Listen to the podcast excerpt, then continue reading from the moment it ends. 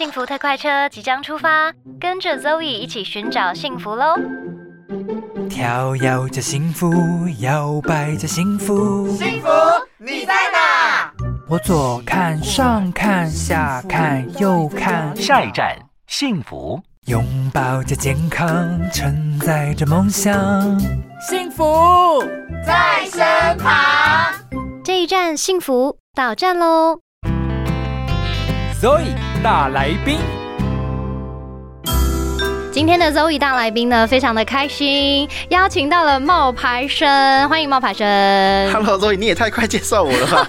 你不是说要先讲一下我的经历吗？没 被我这个破题吓到。好啦，我们今天邀请到了冒牌生，哎、一般人其实不太知道他本名，他其实叫杨立浩。对，好啦，他十年写了八本书，我觉得非常惊人哎、现在是十本了。哎、为什么你可以那么多产？其实我有休息四五年呢，我以前是一年写一本，好惊人哦！然后现在就是因为过了那个呃上一本书之后，就因为疫情啊，嗯我就这本书其实延宕很久，哦，因为疫情改变了很多东西。是是是，所以我就必须想说，为了疫情，然后去设计一个疫情后的社群经营怎么做，哦，所以有稍微修改了一些，对不对？大修好不好？因为我跟你说，我在你知道，他说他之前就是一年可以写一本，我就毕生到现在只写了一本，再也写不出来。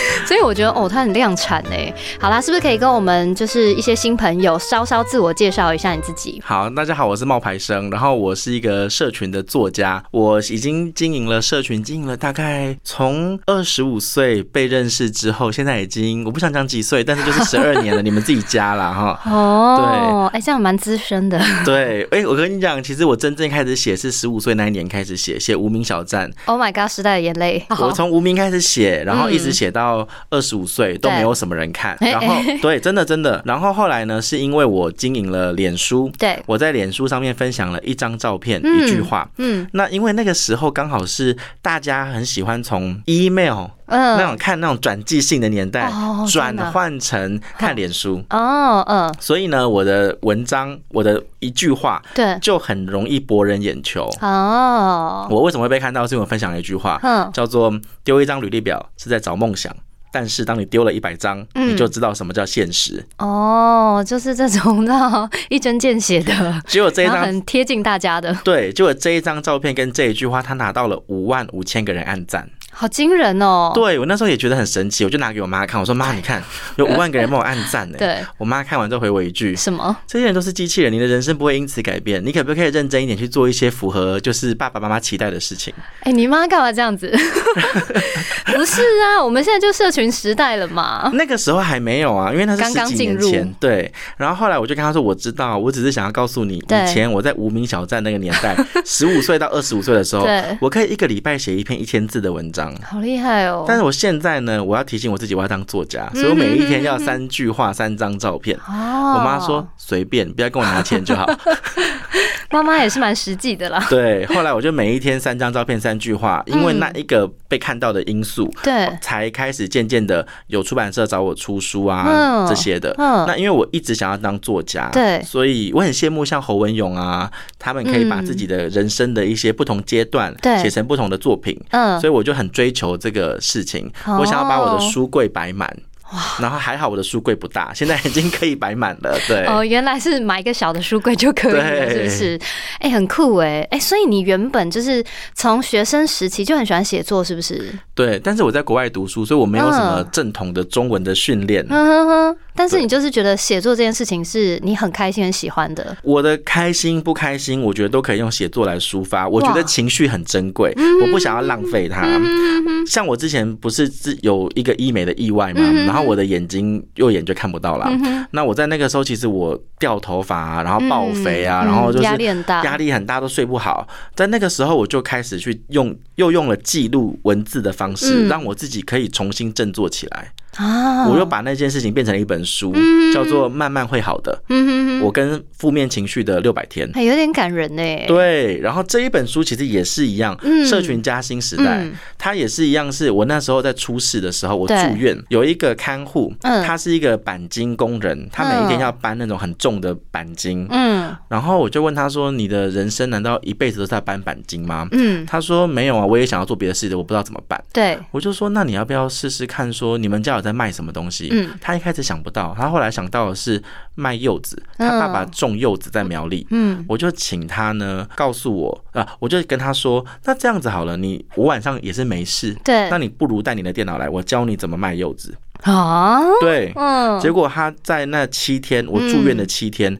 他就开始学习卖柚子，嗯。用脸书的 FB 的那个粉砖嗯，我就跟他讲说，选照片要怎么选啊，大头照怎么弄啊，对，对，然后我就说你要打广告，打广告你是要不是要增加粉丝，你是要告诉大家你的电话，让大家可以直接用电话联络你。嗯七天之后，他就他一天打三百块的电话啊，他一天打三百块的嗯广广告，告，然后呢，三百块不多哦，七三二十一，两千一百块一个礼拜。嗯，他拿到了十通电话，他一通电话可以卖大概七百块到八百块的柚子，哦，那这样他就认为划算，他就会持续经营下去。嗯，所以他现在还有在卖柚子吗？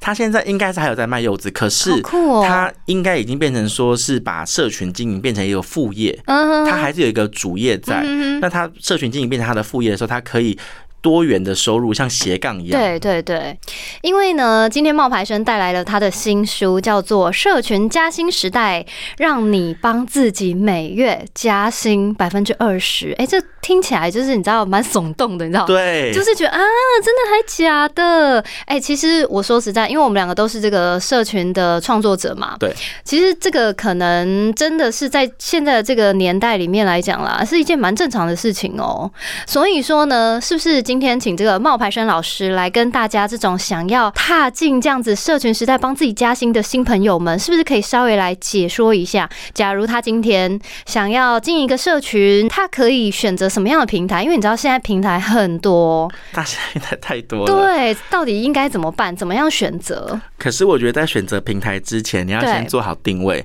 我要先嗯解释一下为什么我说可以赚二十趴。嗯，我们这本书的定位是给上班族，嗯所以如果你今天是一个一个月可以赚三万块到十万块之间的人，对，那你三万块一个月的话，我们就算三万块的二十趴是多少？三二六六千块。嗯，那用社群帮你赚到六千块，其实比你想象中的容易。每个月，嗯为什么？我曾经有一个学生，她是一个柜姐，嗯然后这个柜姐她就跟我说，我什么都不会。嗯然后我就说，那你会不会化妆？会不会卸妆？嗯她说会啊，我的工作就是要每天是化妆卸妆。对，我说，那你为什么二十年后你的 你皮肤还是可以不错？嗯她说，那我就我就说你就可以用这个方式去教大家如何卸妆。哦，然后他就这样子每一天拍卸妆影片。嗯每一天在抖音里面每天拍卸妆影片，他就把这个影片放在他的抖音上面之后啊，网友们就开始问他说：“哎、你为什么会卸妆？你卸妆为什么那么干净？为什么你都没有痘痘什么的？”嗯然后我就说：“你就把这件事情问他们说，你们如果付三百块钱来上我的课，对，那我们就可以就是教大家正确的卸妆。”结果有哦，十个人愿意付，哎，你看十个人三百块是不是就三千三块？千块，对不对？嗯他可以透过这个方法替自己赚到六千块，嗯并不是一件困难的事情。嗯，对，所以说一开始你要先找到你自己的专长，然后你要找到你的定位。例如说，他可能哎、很会保养，会卸妆，会化妆，那他就有这方面的知识可以跟大家分享，对不对？对，因为我建议大家用的是专长加上人物特质。嗯你今天如果是一个呃，你不用很厉害，可是你可以有一个你擅长的事情。嗯比如说，我擅长的事情不是写小说，是心灵鸡汤。嗯那我的设定就是我是一个专长写心灵鸡汤的人，嗯但是呢，因为我喜欢呃，我自我的个性可能是一个女生的好朋友，嗯你知道这种的角色，那这样子我的形象就出来了，哦。一个写心灵鸡汤的女生的好朋友。嗯。其他的那些作家，他们的定位可能是帅哥，然后写心灵鸡汤，可是我的定位是哦，女生的好朋友，知心大哥哥这种路线。哦，就不一样了，就有这个差异化了。嗯，所以呢，当你找出这个定位以后，接下来你就要开始寻找一个你自己适合的平台，对不对？对，对 那接下来呢，是不是请冒牌生来跟我们分享一下？诶，因为现在呢，很多不同的平台，Facebook，然后 Instagram，然后还有抖音啊，还有一大堆有的没有的新的呀。所以呢，当他找到他自己的定位跟他的专长以后，接下来他要怎么样来寻找他适合的平台呢？好，我会建议大家你要去思考一个问题哦。你现在，嗯，我啊，应该应该是说，我建议大家哈要去思考一个问题是，YouTube 这件事情它没有那么简简单。嗯，YouTube 它没有那么简单，因为它的嗯，你要准备的东西特别多，你可能要有脚本，你可能要有录影的设备，很多东西。我认为，如果你是一个新人，最快的方式是从短视频开始，嗯，短视频相对来说比较容易啦。而且短视频有一个好处是，呃，抖音现在是一个新的社群平台，嗯。那 Instagram 呢，它也在推短视频，嗯，所以呢，你如果用短视频的话，它的陌生的触及会比较高，哦，陌生的哦。那你的贴文跟你的现实动态这些内容是给你的粉丝看的，嗯，所以如果你可以的话，你应该要先对着镜头练习讲一分钟的话。啊，这对很多人来说是一件非常困难的事情，好，如果你不喜欢这个做法的话 对，你就可以开始去写部落格，啊，用文字的，用文字的表达。嗯对你不要认为说，哦，我今天一定要拍我自己的生活才会红。我跟你讲，不是。对，我昨天才在教我弟弟，我就说，哎、他说他想要做一个亲子，嗯，我就说，那你去看一下 Instagram，你打“亲子”两个字，你去看一下那些贴文，你是哪一个会点？结果我弟弟点的全部都是主题型的，什么如何教小孩，他不是去点那些什么其他人的拍那些宝宝的照片。嗯，对，我说所以相对来说，也不会有人去看你的小朋友的照片，哎，对耶，他们要的是你讲的这些主题。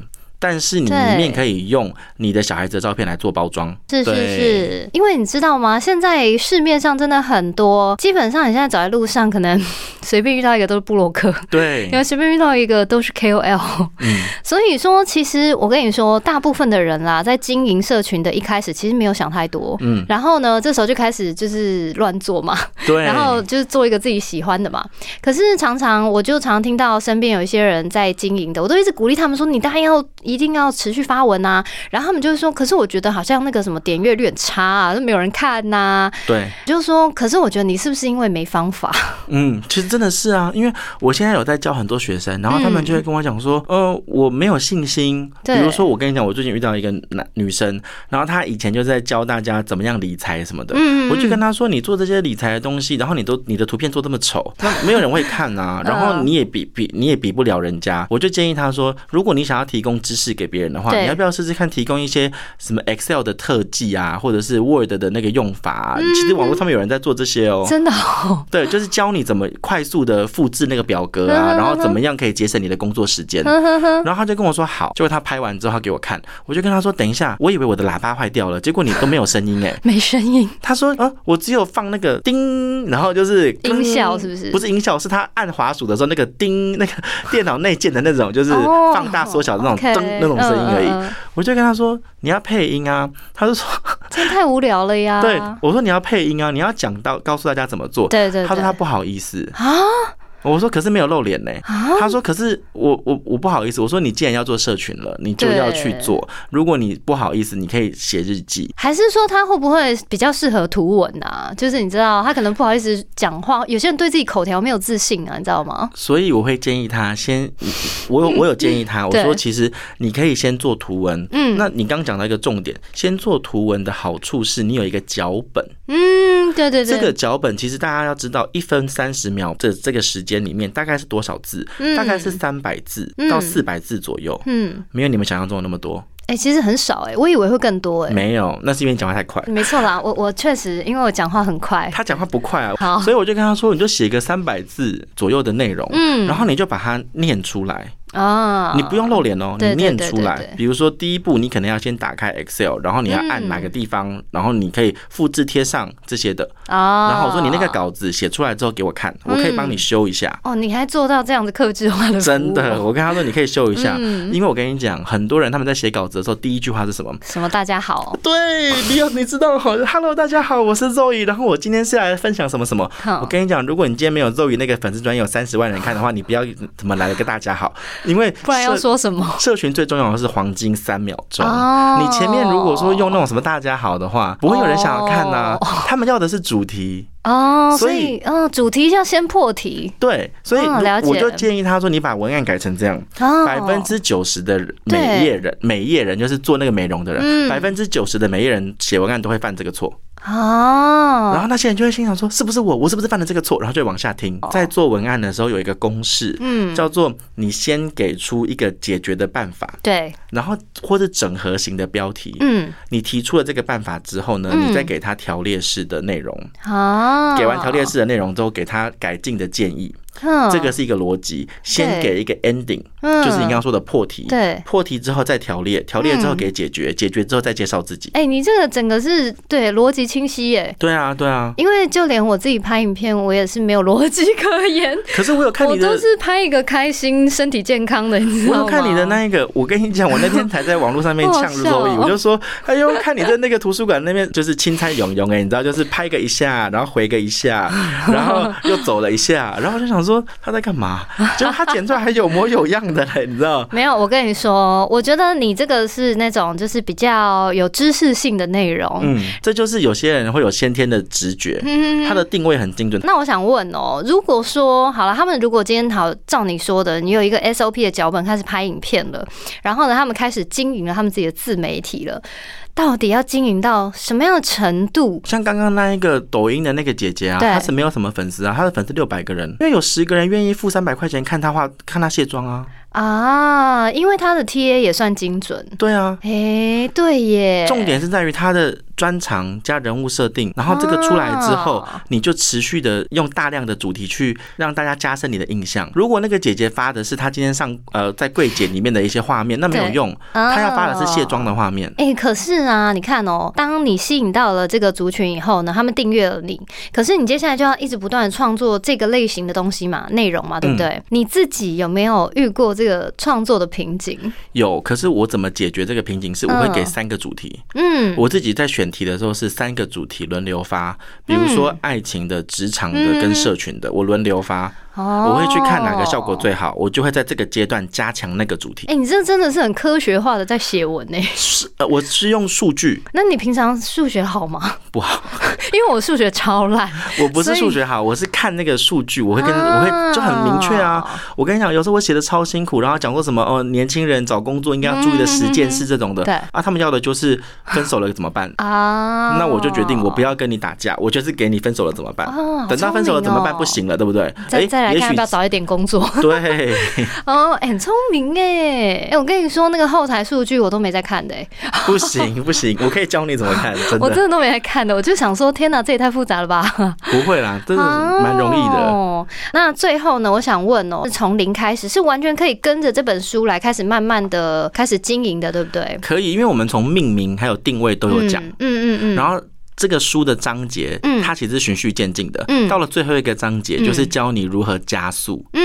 因为有些人可能是佛系的经营啊，对。那我这本书其实是给那些呃想要替自己加薪的人，他们就不可能太佛系的经营啊，嗯他们就会想办法让自己赶快被看到。哦所以在书里面的第五个章节就是教你如何买广告。对我我很讶异，因为买广告其实是一个蛮专业的一件事情哎。对如果说你知道外面是有那种代操的，就是代操买广告，而且很贵，对，所以如果你买了这本书以后呢，你还可以自己买广告哦。而且你至少可以知道他们帮你买的方法，对不对？对，所以说，呃，这个算是由浅入深的一本书，循序渐进，确实是。嗯，好啦，今天非常的开心呢，冒牌生来到这里，他这本书真的是不藏私，而且他平常真的是很愿意跟大家分享。大家现在都已经是在社群的时代里面了，所以应该基本上大家都躲不过啦。你就算不经营，你还是会使用社群嘛。你就算不是一个 KOL，你还是会被其他 KOL 的内容推播到嘛，对不对？对。